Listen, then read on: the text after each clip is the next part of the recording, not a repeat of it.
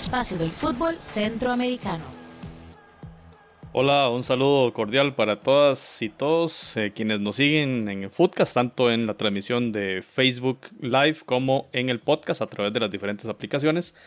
Esta es la entrega 131, soy José Soro y hoy junto a los cracks Jonathan Corrales y Randall Sánchez que vamos a conversar de múltiples temáticas, pero especialmente del tema de la extensa novela de la eliminatoria de CONCACAF para Qatar 2022. Eh, buenas noches, Jonathan. ¿Qué tal José y hola Randall? Eh, muy contento de estar nuevamente con, con ustedes y ahí felicitar a, Randall que inauguró el, el, nuevo espacio de Foodcast que ahorita vamos a comentarlo. Así es, Randall. Buenas, buenas noches, bienvenido. Muchas gracias amigos, un gusto saludarlos y siempre es un placer estar con ustedes. Un saludo también a nuestros amigos y amigas de Centroamérica que nos hacen el honor de sacar un ratito para escucharnos. Bueno, y lo que estaba conversando eh, Jonathan era sobre el tema de, de, la nueva sección del podcast en la página foodcast.org. Pueden ustedes observar una sección de blog donde la estrenó nuestro compañero Randall en el tema, básicamente el tema del derecho del futbolista para escoger su proyecto de vida. Y eh, ponía como ejemplo a, Celso Borges, pero tal vez, eh, Randall, explíquenos ahí brevemente de, qué consiste y qué puede el lector eh, encontrarse en, este, en esta lectura. Sí, José, es básicamente una, una discusión que traíamos desde nosotros desde hace, desde tiempo, inclusive cuando tuvimos la entrevista con, con Frank Carrillo, de, de, los, de, los, de los futbolistas que muchas veces eh, eh, deciden seguir su, su, camino por algunos, algunos destinos que muchas veces no son los que le parecen a, los aficionados, ¿verdad? Entonces, por ejemplo, tenemos el caso de, de, yo, incluso en el artículo se menciona el caso de Carlos Vela, de que los mexicanos sufren porque Carlos Vela eh, no quiso seguir jugando en Europa y se fue para la MLS, entonces sufren de, porque no, no los está representando en Europa. Entonces, ahora se dio el caso de, de Celso Borges, que y todos sabemos que es un, es un ícono del fútbol de Costa Rica y, ¿por qué no, de Centroamérica? Porque es parte de la generación de Brasil 2014 y Celso toma la decisión de, de, ir, regresar al Deportivo de La Coruña, que uno dirá, bueno, es el Deportivo de La Coruña, pero está jugando en tercera división. Entonces ya salen las personas, los comentarios de la prensa deportiva, de que, de que todavía podía dar un poco más, que jugar en una tercera división, que, que afectar a la selección y toda la cuestión. Pero a veces a las, a las personas se les olvida de que los futbolistas son, son seres humanos también y tienen el, el derecho también de escoger su proyecto de vida por ejemplo, cuando se dio la, la, polémica de que cuando Jimmy Marín se fue para Israel, que él decía que, que tú que la selección, la concentración y, que no le querían dar permiso y que él decía que, que yo voy para Israel porque quiero hacerle una casa a mis papás. Entonces a la gente a veces se les, se les olvida de que, de que los futbolistas, eh, ya, y, digamos, no, no, no siempre van a tener las oportunidades de grandes contratos para irse para, para eh, Real Madrid, Barcelona, o sea, eso no es real, o sea, muchas veces, entonces ellos tienen derecho también a, escoger dónde ir, eh, donde ellos se sientan bien, donde puedan construir un proyecto de vida, donde puedan tener, eh, mejorar su situación económica, donde puedan desarrollarse como profesionales y no necesariamente donde la gente cree. Hay mucho egoísmo, la gente dice así, pero la selección nacional los va a necesitar. Bueno, y la selección nacional al fin y al cabo es un equipo de fútbol también. Y, y, y ahí, si nos interesa, entonces reclutémonos nosotros para que nos, nos seleccionen en, en el equipo y jugamos porque ellos no, tampoco tienen una obligación hacia eso. Entonces, más que todo, el, artículo iba por ahí de, de, de, visualizar al futbolista como un ser humano. En el caso de Celso Borges, eh, él tiene ya un proyecto de vida en, La Coruña, eh, le gustó vivir la ciudad, es una persona querida ahí, tiene sus planes como entrenador, creo que hasta su pareja. Entonces, básicamente era, reconocer eso y no ser tan egoístas de que porque me afecta a mí, porque no está para la selección, entonces la otra persona tiene que hacer lo que nosotros queramos. Ya no más spoiler, eh, Randall, para que invitar a la gente a que lea el artículo y este, lo pueda buscar ahí en la sección de blog de foodcast.org y también invitar eh, Jonathan y Randall a quienes quieran en toda el área centroamericana realizar sus textos, publicarlos allí. Eh, puede escribirnos al, al correo prensa arroba prensa arroba foodcast.org y nosotros con mucho gusto publicamos los artículos que tengan relación con cualquier club del, del área centroamericana, selección nacional, cualquier temática vinculada a esto de la, de las, del fútbol de Centroamérica. Bueno, así que Randall, felicidades realmente y, vamos a seguir. La idea es seguir produciendo textos también para poder comentarlos acá en, en el podcast. Y vamos en materia de lo de hoy, compañeros, y, y, es este comunicado que llega esta semana de parte de CONCACAF donde anuncia una nueva, eh, una nueva fecha, un nuevo cambio. Originalmente lo habíamos conversado desde inicios de año, se hablaba de junio como el arranque de la eliminatoria, todo lo que pasó, lo que ya sabemos perfectamente de la pandemia y bueno, hace menos de un mes se anunciaba y se hizo de, hecho la rifa para la distribución de los grupos en esta nueva forma de, realizar la clasificación. Y parece una novela interminable, peor que la de Leo, Messi con el Barça. Esto lleva más de tres meses, si se quiere, o más, mucho más, de la novela de qué va a pasar con la eliminatoria. Y básicamente, compañeros, el comunicado lo que dice es no se va a jugar en el 2021. Las fechas FIFA que estaban establecidas, octubre y noviembre, que eran para la primera fase de, grupos, en estos grupos de cinco y para sacar los tres otros ocupantes de la octogonal, pues se va a realizar hasta el mes de marzo. Y dice CONCACAF, se comunicará en su debido momento. Así que Compañeros, como siempre, eh, parece que el chat de, de, Montaliani tiene mucho más efecto en los directivos. Ya se había filtrado la información. No sé si ya Jonathan está en el chat de Montaliani, pero... Eh, sí, nosotros que estamos en el, en el chat eh, privado de, de, Montaliani ya, ya sabíamos de antemano. No, no, pues era algo que ya nosotros lo suponíamos, que si iba a realizarse algún tipo de eliminatoria, durante este año tenía que ser eh, por medio de un campamento o algo así, pero con un tema de logística era imposible y al final de cuentas con CACAF eh, tiró la toalla por el 2020 y esperar lo que vaya a suceder por ahí del marzo, porque eh, febrero marzo sería entonces la fecha donde iniciarían las primeras rondas clasificatorias para la Copa del Mundo. Y eso significa una afectación porque ya venía también un calendario bastante, eh, bastante ocupado, bastante apretado. Esto que estamos viendo ahí en momento era el calendario oficial, ¿verdad? En el, en el mes de marzo se iban a disputar eh, esa ronda, esa fase número 2, que eran los ganadores de cada grupo, ¿verdad? Estábamos allí con, en el mes de marzo, eran dos partidos prácticamente, y simultáneamente se iba a jugar la, eh, el Final Four, ¿verdad? Ahora eh, la eliminatoria de esta ronda primera de la fase de grupos se va a disputar en esa fecha FIFA de marzo y por lo tanto todo lo demás se corre.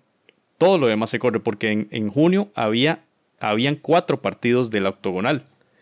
Y además en el mes de julio se iba a disputar la Copa Oro, o se va a disputar y está programada todavía la Copa Oro, pero ven ustedes cómo al correrse esto eh, va a incidir en que todo se va a desprogramar o van a tener que reajustar. Entonces yo les quiero preguntar si es eh, acertada la determinación de FIFA y CONCACAF. ¿Cómo lo ves, Randall?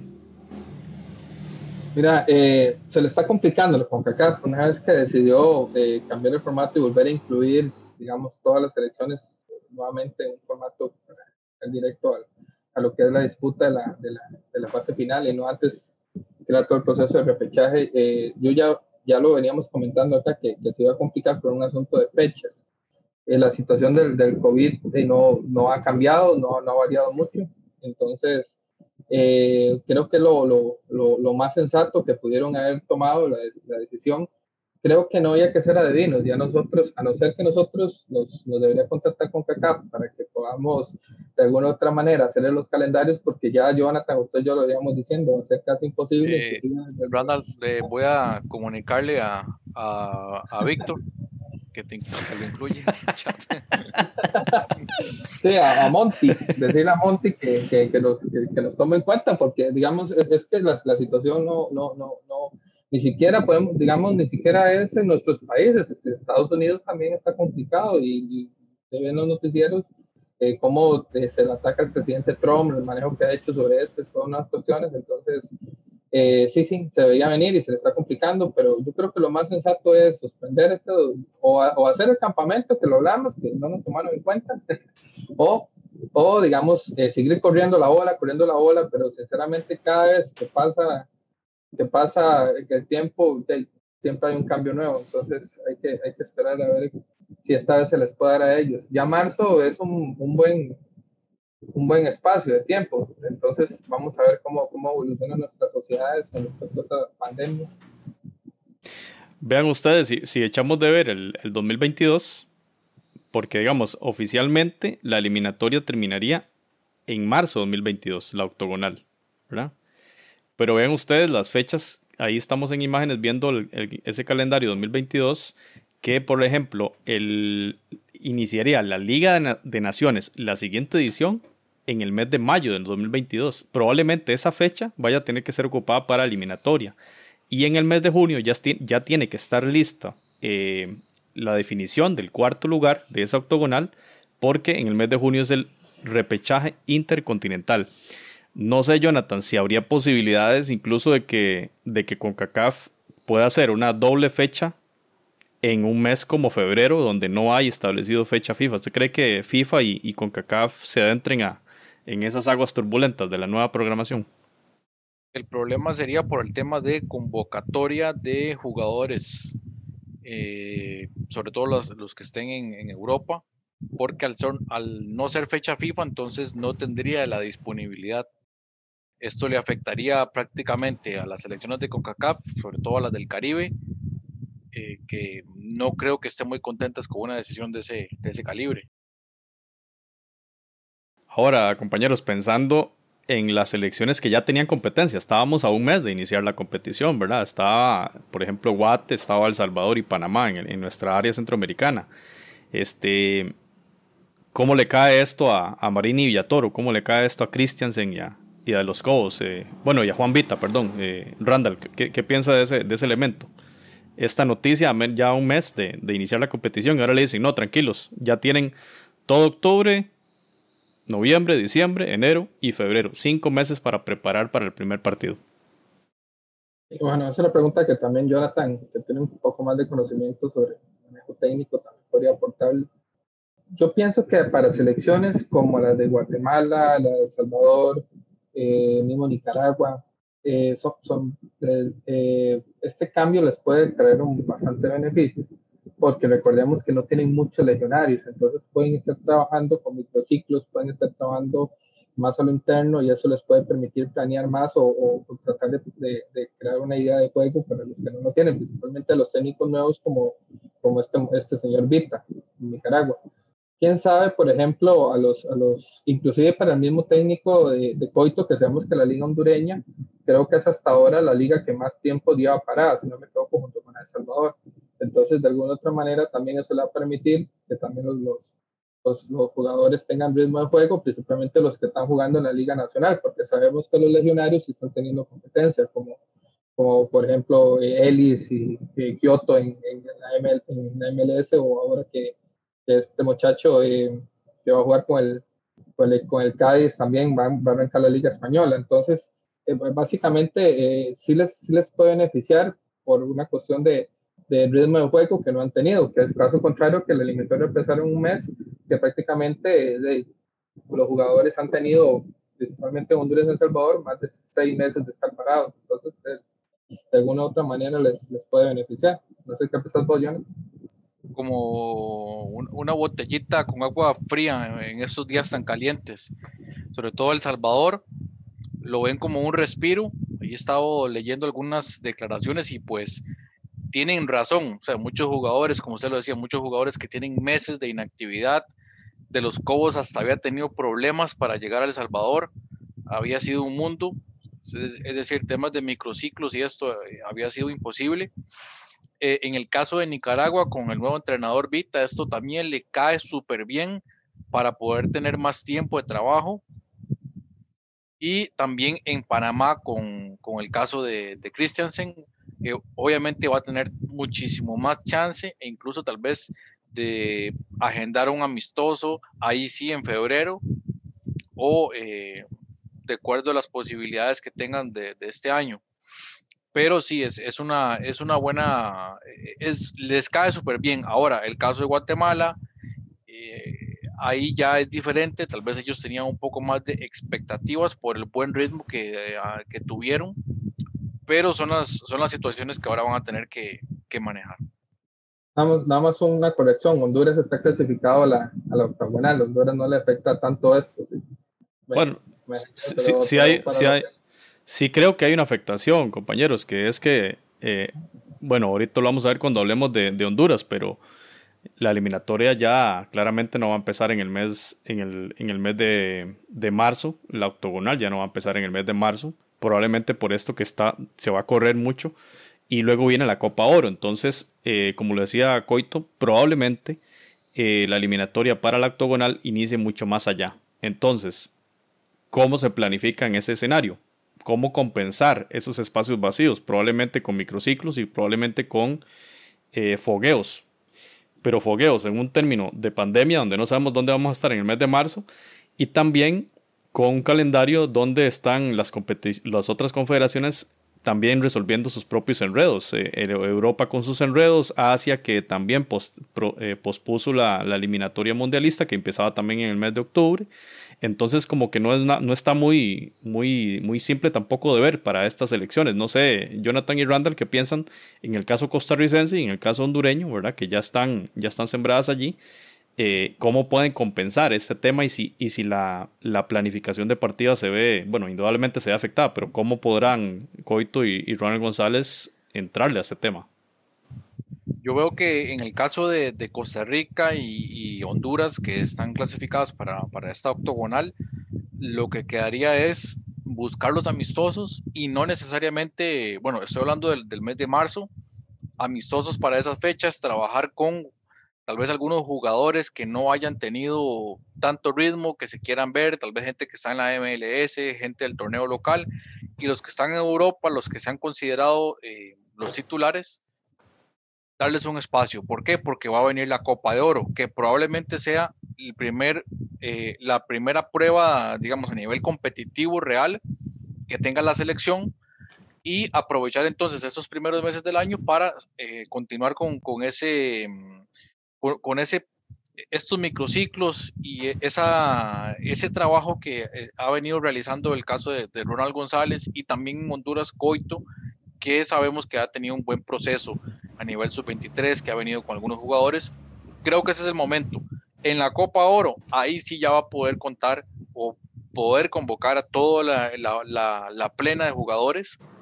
Eh, en ese torneo que lo habíamos hablado la otra vez, que estaba como en duda, decíamos, no, eh, la Copa de Oro es la gallinita, los huevos de oro de, de, de, CONCACAF, el hijito de Jack Warner, el hijito de Chuck Blazer, y esa minita de oro no le iban a perder antes se detiene la eliminatoria, antes de que la Copa de Oro no se juegue y así se, así se da. O sea, la Copa de Oro va porque va. Ahí tenemos la imagen de la Copa de Oro y, y eso que acaba de decir Jonathan es clave.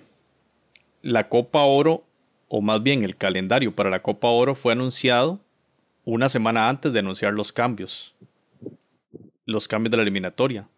Si el rumor del cambio en la eliminatoria ya venía dándose de hace más de una semana y anunciaron ahora eh, después de anunciar la Copa Oro, anunciaron este cambio de la eliminatoria, quiere decir, como dice Jonathan, que no iban eh, ni, ni, estando locos a modificar la Copa Oro. Y vean ustedes el calendario Copa Oro, porque además el nuevo formato está exigiendo una eliminatoria. Recordemos que, que aquello que había terminado la, eh, como resultaron los, los, espacios en Liga de Naciones, así resultaba también una clasificatoria para Copa Oro.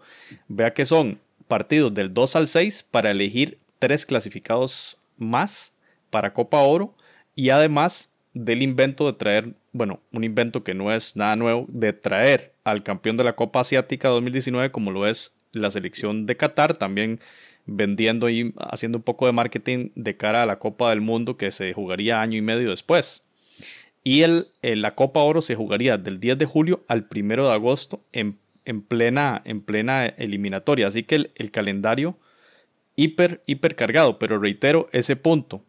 Ni de locos cambiaron, para no decir otra, otra frase que utilizaríamos, ni de locos cambiaron la Copa Oro o la movieron para permitir eh, la eliminatoria. Entonces, interesante.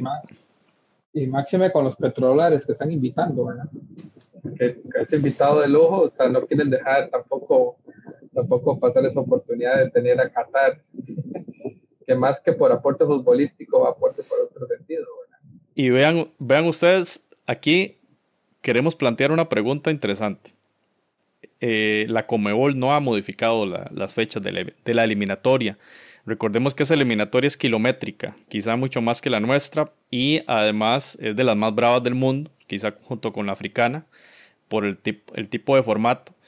Eh, y acá el 8 de octubre inicia la eliminatoria. No se ha informado de parte de Comebol. Van para adelante con la eliminatoria. Dos fechas en octubre y dos fechas en el mes de noviembre van para adelante con eso y van para adelante con Copa Libertadores, que esta semana que entra ya inicia la competición o reinicia, la, digamos, la, competición que se tuvo que pausar desde el mes de marzo. Así que también interesante que Comebol va para adelante sin importar la condición de los países en el tema COVID, a diferencia de las razones que da CONCACAF y que incluso dio la Confederación Asiática para digamos que patear la bola para adelante y empezar más tarde la eliminatoria.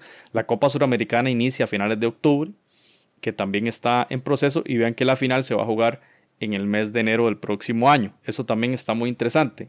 Y rescatamos estos datos del tema COVID de hoy.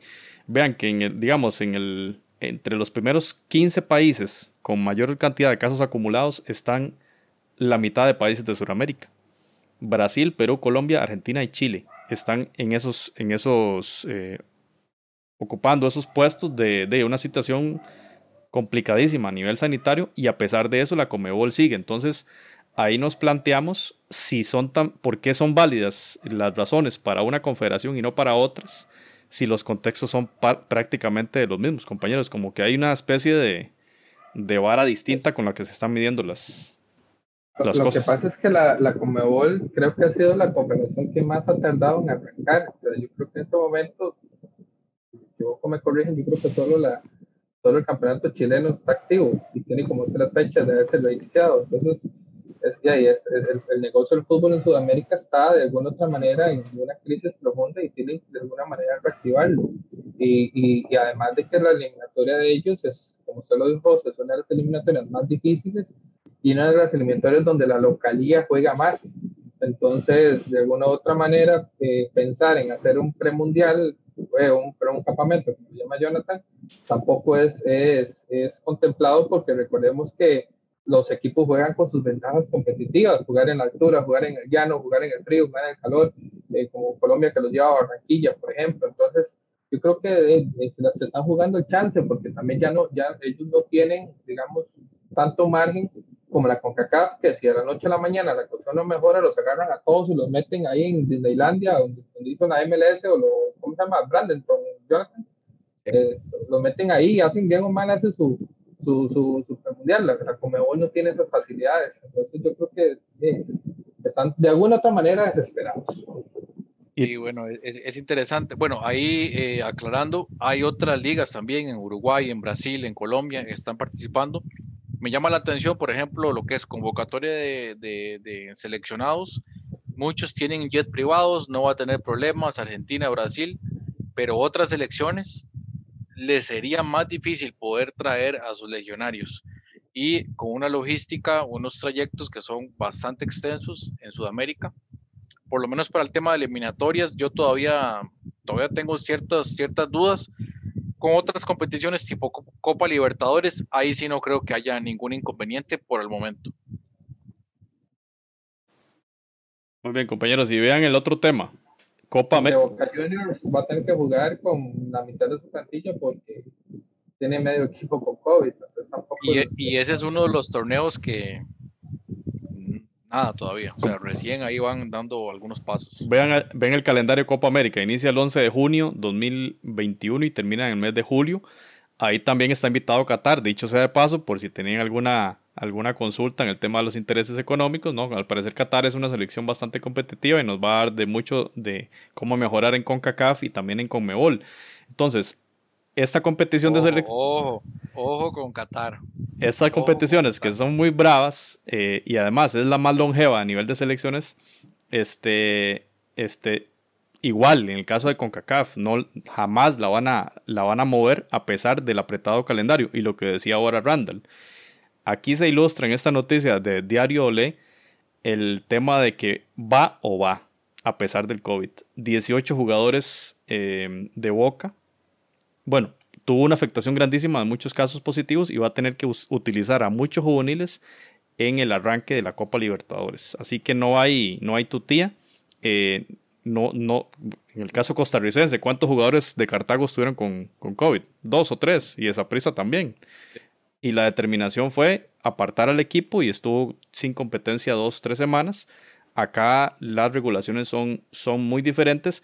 Les invitamos a que entren en la página de Conmebol y léanse el, el protocolo, que es bastante estricto y todas las autoridades nacionales de los equipos en competencia tuvieron que aprobar ese protocolo que está bastante bien hecho. Lo que nunca pude encontrar fue qué pasa si hay casos positivos, qué, qué pasa con la competición. Eso no lo, no lo encontré por ningún lado, pero sí que es eh, un protocolo muy interesante, compañeros, para referirse también al caso de lo que vamos a ver nosotros acá a nivel eh, centroamericano, Liga con CACAF, que iniciaría en el mes de octubre.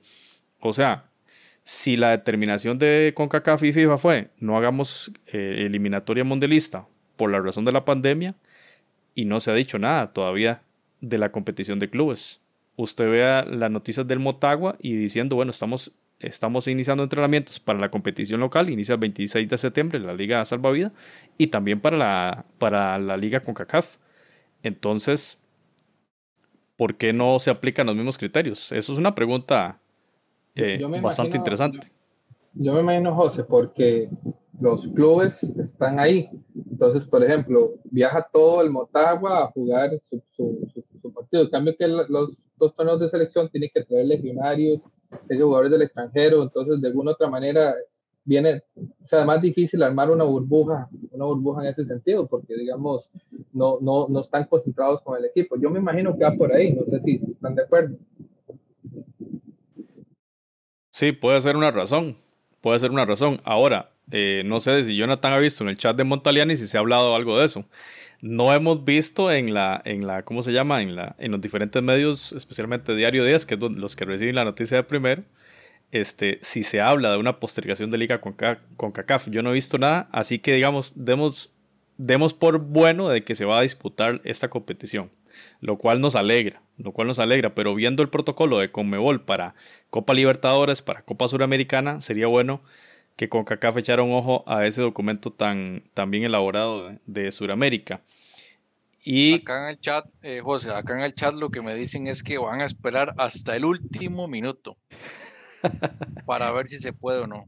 Van a esperar hasta, pues lo más posible.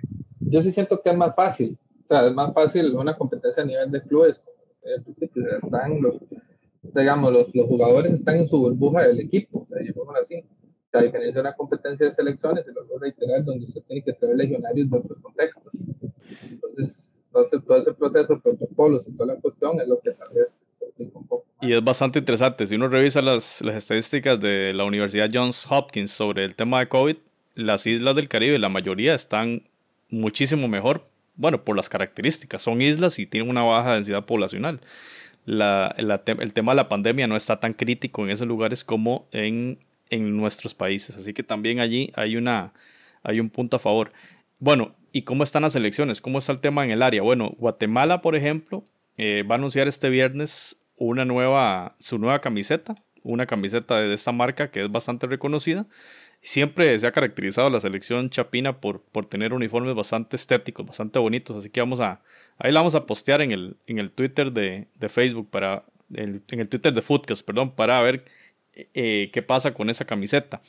En el caso hondureño, les invitamos a leer este artículo de Diario 10 sobre el director técnico Fabián Coito, que le entrevistaron en profundidad sobre este cambio de, la eliminatoria y lo que dice básicamente es que, bueno, va a ayudar bastante.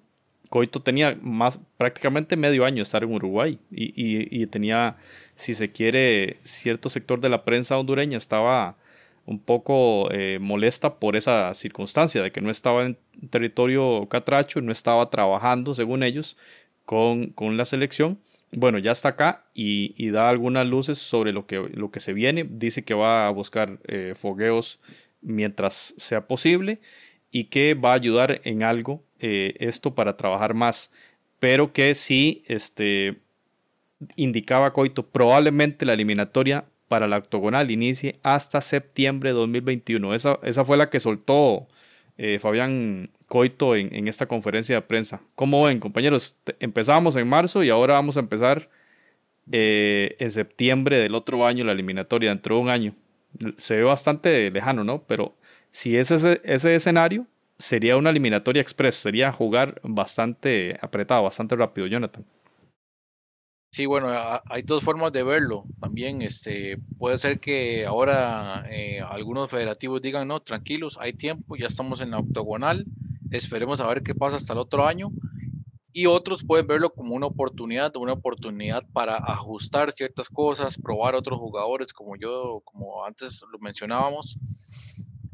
Esos jugadores que tal vez no han tenido tanto, tanto chance, eh, tantas oportunidades para poderlos observar, sobre todo los que vengan de la sub-20, sub-23, es una oportunidad para, para ellos.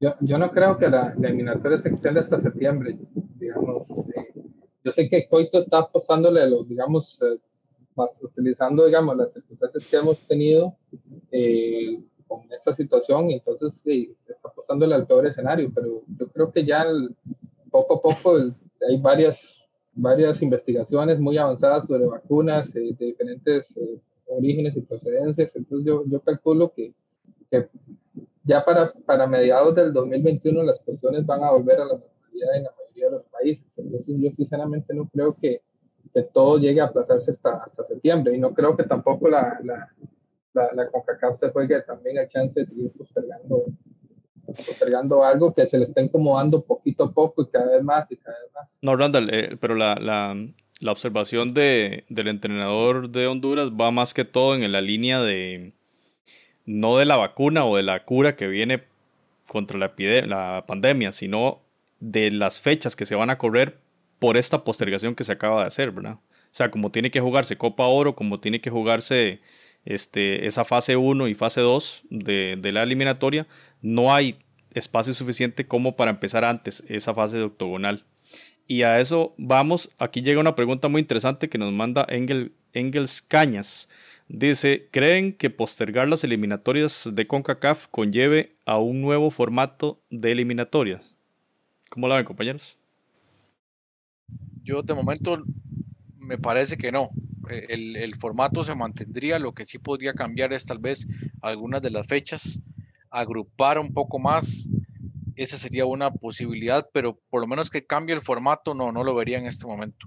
Sí, yo tampoco veo que el formato cambie, lo que sí tal vez podría cambiar es, digamos, que no se haya visita, digamos, de, país, sino que sea en un solo lugar, pero, siempre se van a mantener los mismos grupos y siempre se van a mantener las, mismas, las mismas llaves. Gracias a Engels por la pregunta, muy interesante. Yo, yo creo igual que ustedes, eh, ya se hizo la rifa, o sea, imagínense el ridículo que sería para CONCACAF anunciar un nuevo cambio y anunciar una nueva configuración. Eso, eso se ve bastante complicado.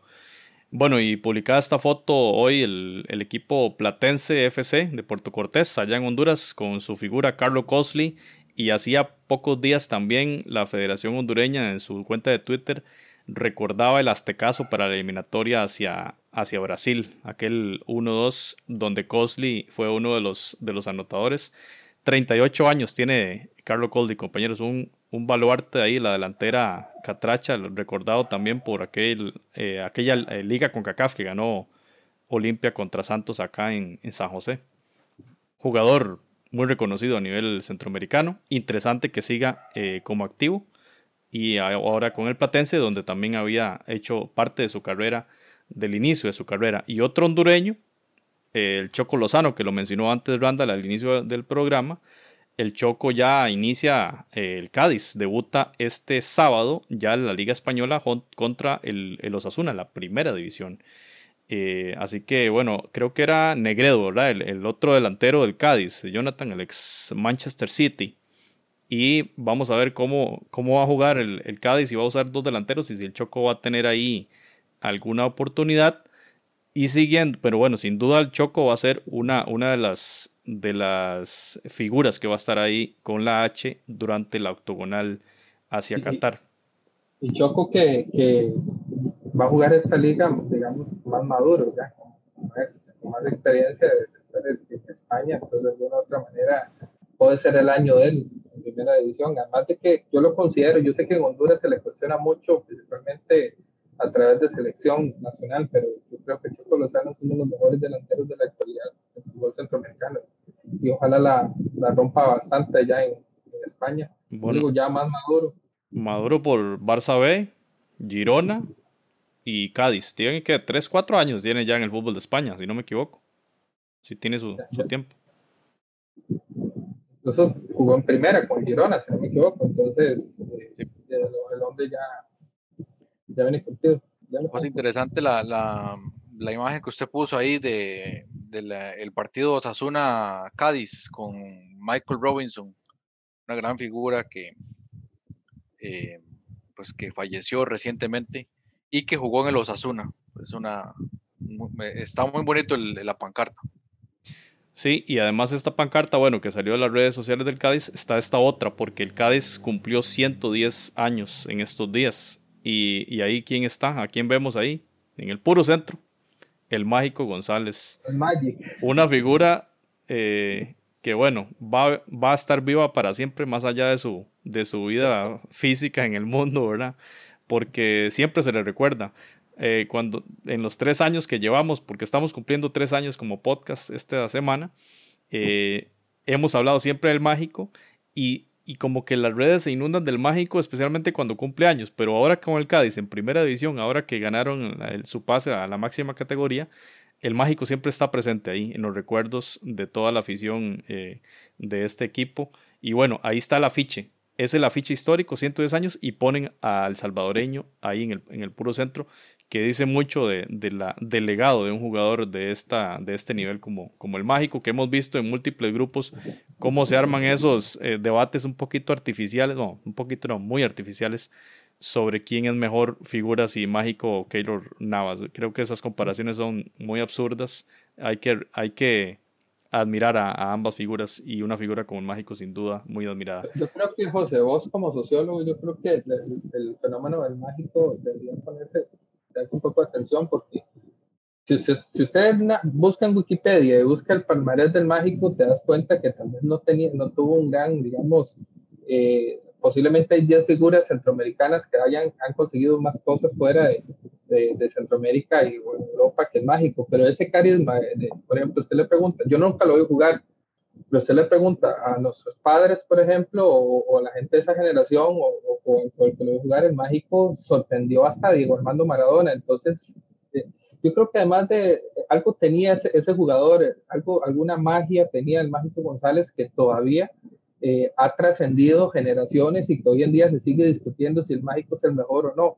Yo creo que el mágico tiene una, una precisamente por ese carisma, tiene, tiene que tener indudablemente una, una posición preponderante dentro de la historia del fútbol centroamericano. Ahí vienen otros, otros elementos como la forma de ser y el, ser fiestero, la alegría y la humildad, creo que son elementos ahí también que son considerables. Eh, hablando del Salvador, esto lo ponía hoy la, la, cuenta de Twitter de la Federación Salvadoreña, porque recordemos que la FIFA ha, digamos que, dado dinero a todas las federaciones para que los clubes enfrenten el tema de la pandemia. Sabemos que hay muchas adecuaciones que tienen que hacer los clubes a sus estadios, además en el tema de pruebas y demás. Daba esta noticia muy interesante que entregaron prácticamente medio millón de dólares a los clubes y van a ser entregados 250 mil dólares también a los clubes del fútbol femenino, lo cual está eh, excelente. Bueno, eh, sí, siempre se mantiene la desigualdad en, en cantidad de cifras, ¿verdad? Pero sí es, una, es un aporte de FIFA para la adecuación de eh, los clubes a esto del COVID. Y otra noticia que lo, hablaba Jonathan la vez pasada, Iván Mancía era el, caso positivo con COVID de la Alianza y de la Selecta. Ya anunciaba hoy también en su cuenta de Twitter que superó la, la enfermedad y bueno, ya, está, ya estará listo pronto para eh, volver a los, a los entrenamientos. Una, una noticia bastante positiva, tanto para la Alianza como para la, la Selecta. Negativo de COVID, gracias a Dios, dice Iván Mancía, jugador, jugador Albo. Es una, una noticia bastante positiva y también la reacción de la Alianza Fútbol Club, eh, que falta ya un mes para el, arranque de la competición local, ahí la, Liga de Primera División en El Salvador. Así que muy interesante que ya, ya las competiciones van arrancando y vamos a ver cómo llega la Alianza, tanto a esa competición como a la Liga CONCACAF, que sabemos, y Pablo lo ha dicho bastantes veces acá, es la, la competición que quiere obtener la Alianza para eh, aumentar ese legado histórico que tiene en su histórico palmarés. Pasando a Nicaragua, bueno, ya se fue presentado el director técnico Juan Vita, creo yo, Jonathan, que es uno también de los ganadores de esta postergación de la eliminatoria, porque bueno, imagínense, llegó hace una semana y que dentro de un mes tuviera el primer partido eliminatorio, eso era inaudito, ¿verdad? ¿Cómo iba a preparar su equipo? Ahora va a tener bastante tiempo, creemos ahí uno de los beneficiados de, de esta posposición de la FIFA. Y recordaba también la Fanny Foot, aquel partido Randall. Usted seguramente vio este partido allá en Kingston. Vean al minuto 47, ahí está haciendo el tercer gol, creo que era Luis Galeano. El 0-3, no sé si partido quedó 2-3, ¿verdad? Ganó Nicaragua y luego en Managua los jamaiquinos dieron vuelta. Lamentablemente, porque si no Jamaica hubiese sido rival de Costa Rica en la eliminatoria, en esa cuadrangular, digamos, que era el formato anterior de la, de la eliminatoria. Pero bueno, cinco años, eh, coincide usted, eh, Randall, conmigo, de que es quizá la victoria histórica del fútbol pinolero. Yo creo que una de las tantas, porque eh, Nicaragua, también creo que ha tenido grandes partidos memorables pero sí recuerdo mucho a ese Jamaica porque creó mucha expectativa, inclusive yo vi el partido de vuelta, me encontré la transmisión por YouTube y lo vi con mucha expectativa y, y, realmente fue muy, muy lamentable que en los últimos minutos se le fuera a Nicaragua esa, esa, esa, ese paso histórico, pero, pero eso yo creo que, que para nuestro mi amigo Camilo, que dice que no quiere recordar mucho ese partido. Pues yo sí creo que hay un antes y un después, porque fue cuando Nicaragua dijo, podemos competir y podemos estar, porque Jamaica, hay que negar, en los últimos años ha sido uno de los, de los, de los equipos también que están en el top de, de, CONCACAF y, y, ha sido finalista de Copa de Oro y toda la cuestión. Y yo creo que Nicaragua de alguna otra manera eh, se demostró que su fútbol tenía potencial para crecer, independientemente del resultado en el siguiente partido. Entonces yo sí creo que es uno de los resultados más, más históricos precisamente por eso, porque sí se puede. Jonathan, yo, yo recuerdo Costa Rica ganando 0-1 ahí una o dos veces, el resto eran empates o derrotas. Honduras tal vez una, una victoria 0-1. México le cuesta mucho, Estados Unidos también. Nicaragua le ganó a Jamaica en Kingston en eliminatoria mundialista. Sí, es un campo muy difícil. Eh, bueno, en ese momento también lo era. Ahorita es todavía más difícil ir. Eh, Jamaica está jugando bastante bien, tiene una muy buena generación de jugadores, pero en ese momento fue histórico, fue un, un shock, digamos, a nivel de, de CONCACAF. Y yo creo que por ahí va mucho lo que dice Camilo. Ya es un tema que hay que superar pero digamos a nivel psicológico tiene un impacto importante para, eh, no solamente para, para, los jugadores actuales, sino también por los que vienen, de saber que, eh, que la selección está para muchísimo más. Pero es interesante por lo que mencionaba también antes de Honduras, que recordaba el, el Aztecaso, ¿verdad? Son, son esas, esos recuerdos, esas memorias que es como para echar para adelante, para recordar y decir, bueno, podemos hacerlo de nuevo. Así que bueno, en buena hora. Todavía hay diferencia del Aztecaso, ya Honduras venía, digamos, de alguna manera con una selección de crecimiento y fuerte y con jugadores destacados y toda la cuestión que lo podía competir a México. Lo que pasa es que Nicaragua uno no ha, como dicen antes, de una peseta en esa serie, ni ellos mismos, y realmente sorprendieron y, y, y, creo que las expectativas, no digo, yo busqué el enlace en YouTube para ver ese partido porque realmente fue una sensación que trascendió, una, una, una experiencia que trascendió Nicaragua, también, también hasta acá llegó la, la idea de que Nicaragua podía pasar a una siguiente ronda, lo cual era o es histórico si lo logra. Roja directa fue seguramente lo que, lo que buscó Randall. Bueno, y pasando a, pasando a Costa Rica, eh, bueno, la, postergación de la eliminatoria también obviamente tiene repercusiones tanto en Costa Rica como en Panamá, son los países que nos faltan de, de ver. Y Ronald González, bueno, decidió suspender el microciclo de entrenamientos de septiembre. Jonathan, ¿no le parece un poco raro? pensando en que todavía está en pie el partido contra México. Si viene un partido contra México, que es el rival más enconado, el mejor equipo de la Confederación, ¿por qué suspender un microciclo? No, no, no, no es un poco extraño. Sí, las razones, o por lo menos lo que se ha comentado, es que eh, no deseaban quitarle más jugadores a los clubes, por lo menos en estos días en donde hay equipos que necesitan reponer fechas de las que se han perdido debido a, los temas de Cartaginés y el Deportivo Saprissa y guardarse la, el último microciclo hasta creo que es la semana antes del viaje a México. Ahora bien, está el otro tema del el nuevo protocolo de em, el nuevo protocolo de salud que están buscando la aprobación del Ministerio de Salud en conjunto con la Federación de Fútbol, UNAFUT y todos los entes que están eh, involucrados en el tema para eh, poder permitir precisamente que la selección pueda hacer ese viaje. De no ser así, habrían incluso problemas y estaría en riesgo la participación de la selección en este amistoso para el mes de septiembre. Entonces, estamos a la espera de la confirmación de la aprobación de este nuevo protocolo. Ahí está la, la noticia, la publicaba ESPN Costa Rica, de eso que está mencionando Jonathan, ¿verdad? Está dependiendo del Ministerio de Salud la realización de un partido de preparación por ese tema de la cuarentena post viaje, ¿verdad? Además de todo el manejo que leíamos ahí en el artículo, que cada jugador va a estar en su propia habitación, no como siempre que comparten habitación, acá, acá estaría un, único jugador y protocolos en el, en el autobús y más lo que ya todos sabemos en el estadio. Pero bueno, eh, suena complicado, ¿verdad? Que se vaya a realizar. Pero esto de la suspensión, de, suspensión del microciclo, yo me imagino que también es la presión de los clubes porque si ustedes han notado, bueno, no hemos hablado de eso, pero el campeonato empezó muy intenso y entonces llevamos tres fechas, creo, cuatro fechas y ya hay dos, dos técnicos cesados, por ejemplo. Entonces yo me imagino que al ser un campeonato tan rápido, los clubes no quieren tampoco darse chance de estar prestando sus, a sus jugadores eh, constantemente cuando, cuando un abrir y cerrar de ojos estás arriba o estás abajo. Entonces yo me imagino que también la presión viene por ahí. Sí, sí. Sí, sí, creo que sí hay presión de los, de los clubes y, y Ronald González, cada entrevista que hace eh, menciona eso, esa negociación que tiene con los clubes, inclusive de, cantidad máxima de jugadores que pueden, bueno, hemos escuchado que Herediano creo que hasta cuatro jugadores ha, indicado que puede, eh, digamos, prestar entre comillas a la, selección.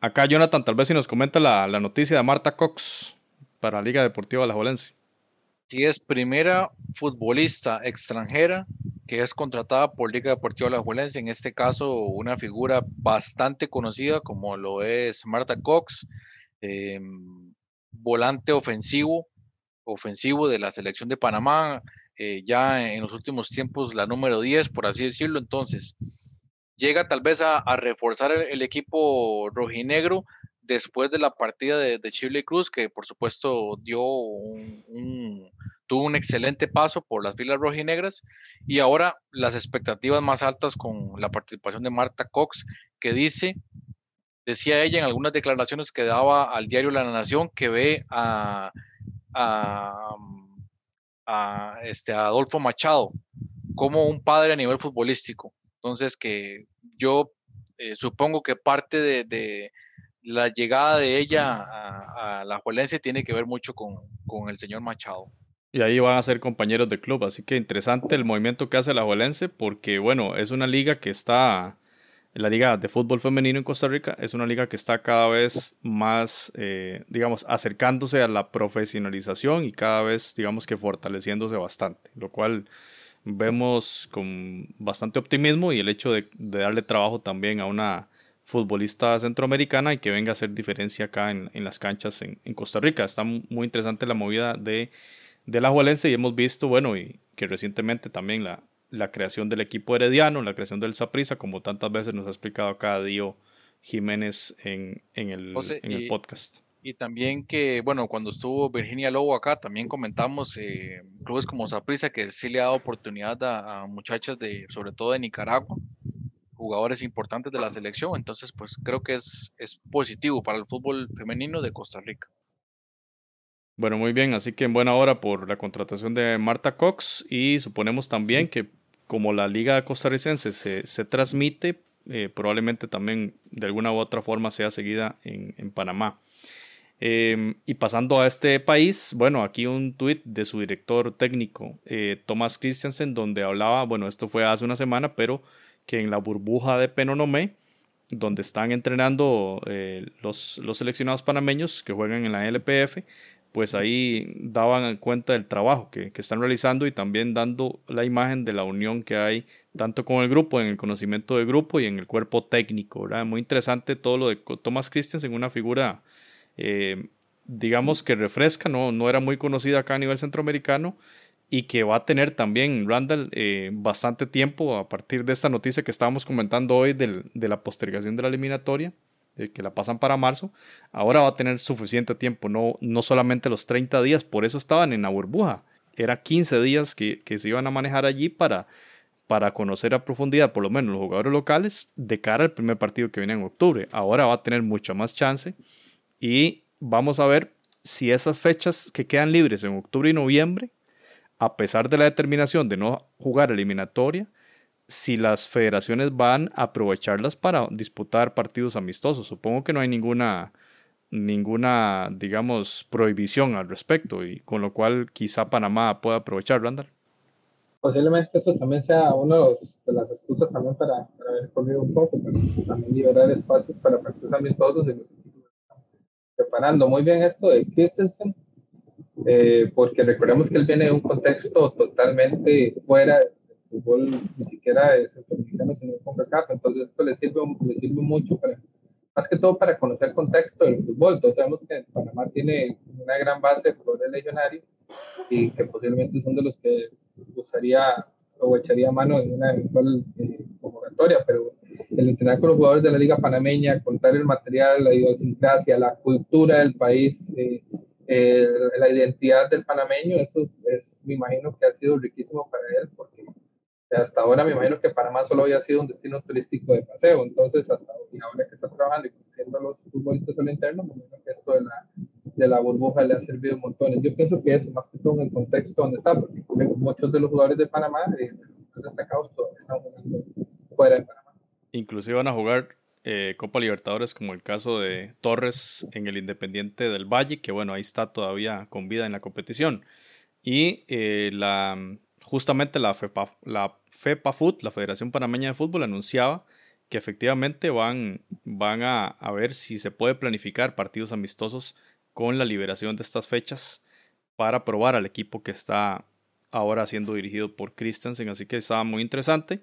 Y una noticia relacionada con el fútbol de Panamá es la eventual firma del Pipa Higuaín, se va de la Juve para irse para la MLS y será compañero de Román Torres en el, en el equipo de David Beckham, en el Inter eh, de Miami. Entonces, interesante cómo se dan las conexiones en este mundo del fútbol, ¿verdad? Y quién iba a pensar que, que Higuaín iba a terminar jugando a la, par de, de, una figura centroamericana como lo es eh, Román Torres, el, el, héroe del fútbol de Panamá en esa clasificación para el Mundial de, de Rusia. ¿Cómo le dicen? Massinger. El Massinger. Jonathan, ¿cómo? Es, un, monstruo grandísimo, fuerte. Jonathan, ¿cómo cree que le va a, ir al Pepita ahí en la MLS? Bueno, se, se ha hablado mucho de, de, de esto de, de Higuaín. Eh, bueno, hay que recordar que, que el hermano eh, ha estado en la MLS por muchos años con el Columbus Crew. Entonces era eh, eh, Federico Higuaín, sí. Entonces era como un secreto a voces de que en algún momento esto se iba a dar y pareciera que ya llegó el, el momento de, bueno, de, de Higuaín de tal vez ir cerrando su carrera futbolística, que hay que decirlo, a pesar de tantos memes, realmente en Europa, en Europa por lo menos a nivel de clubes, eh, nada despreciable la, la cantidad de, de, de, goles y títulos que tiene. Real Madrid, Juventus, pasó por el Chelsea. Napoli. Chelsea también, Napoli. ¿no? Napoli, de hecho, Napoli se fue con mucha polémica porque se fue para la Juventus. Y Napoli hizo una muy buena. un fichaje de más de 90 millones de, de, euros en su momento para una figura que ya estaba, digamos, con cierta edad, ¿verdad? Y que fue un fichaje bomba. Y bueno, ahora, ahora en, en la MLS, ahí se va a ir de 20 resto de goles seguramente. Y también otra figura argentina, el Piti Martínez, que lo habíamos ovacionado bastante por aquella final de Libertadores y que estaba jugando en Atlanta. Lo vimos jugar contra Herediano acá en, Costa Rica, en aquel, en aquel partido Herediano-Atlanta en, en, Liga de Campeones, si no me equivoco. Y este, el Piti ahora se fue para el fútbol de Arabia, ¿verdad? Qué interesante esa movida. También ahora la MLS vendiendo jugadores al fútbol de, de Medio Oriente. Bueno, esto de, los, de las ventas sí es un poquito, un poquito extraño. Por si nunca se sintió a gusto el Piti Martínez en, Estados Unidos. Yo creo que él venía del contexto sudamericano, con una pasión y también venía a jugar con los equipos más grandes del, del, mundo, ¿verdad? Entonces se va para la MLS, donde, donde, el ambiente es un poco más frío, más de compadrazgo, un montón de cuestiones. Él, incluso daba declaraciones de que, de, que, no se sentía la presión, inclusive hasta tuvo que luego retractarse y pedir disculpas. Pero sí, sí, parece que, los, los, dólares también nos seducen bastante, ¿no? Sí, los dólares siempre son prioridad. Por eh, eso lean el artículo de Celso Borges. Leanse ese artículo de, del proyecto de vida de los jugadores. Del proyecto de vida de los jugadores. Y también a seguir los pasos del Independiente del Valle, a ver cómo le va también a Torres, el jugador panameño que va a disputar la Libertadores. Supongo que algún otro panameño también está en algún club de Libertadores. Vamos a ver y ya inicia la competición la próxima semana. Compañeros, a estar atentos a ver qué va a pasar con esta eterna novela de CONCACAF con la eliminatoria y que ahí vienen capítulos también en esa novela que se meten como, como el, tema de la liga de la liga CONCACAF. ¿Qué va a pasar con eso? Y la Liga de Campeones que prácticamente está en el olvido. Nadie habla de eso, ni siquiera en el chat de Montaliani. Gracias, eh, Jonathan, por la participación. Un placer, José, y encantado de, estar acá, como siempre. Y sí, este, aquí voy a estar pendiente de la novela, este, el IF de CONCACAF, y ahí nos, ahí, nos, ahí nos vamos a escuchar. Un saludo también para Randall, por supuesto. Randall. Que, hace poco Betty La Fea cumplió como 20 años. Yo creo que por ahí va también Esta novela, bueno, es larguísima, pero tiene que acabar en el 2022 por obligación, porque la, CONCACAF tiene que definir quiénes van a representarlo en, el Mundial de Qatar. Buenas noches, Randall. Eh, buenas noches y bueno, se nos olvidó decirlo al principio, estamos empezando el mes de la independencia de Centroamérica, así que no sé si tenemos programa antes del 15 de septiembre, pero de antemano darle un abrazo a todos los hermanos de Centroamérica por años de vida independiente. Y este año una dinámica muy diferente, sin desfiles, que se hacen en la, mayoría de países. Así que bueno, un saludo para todos y, y les agradecemos por haber estado en este episodio 131 del espacio del fútbol centroamericano. Hasta luego. Footcast, el espacio del fútbol centroamericano.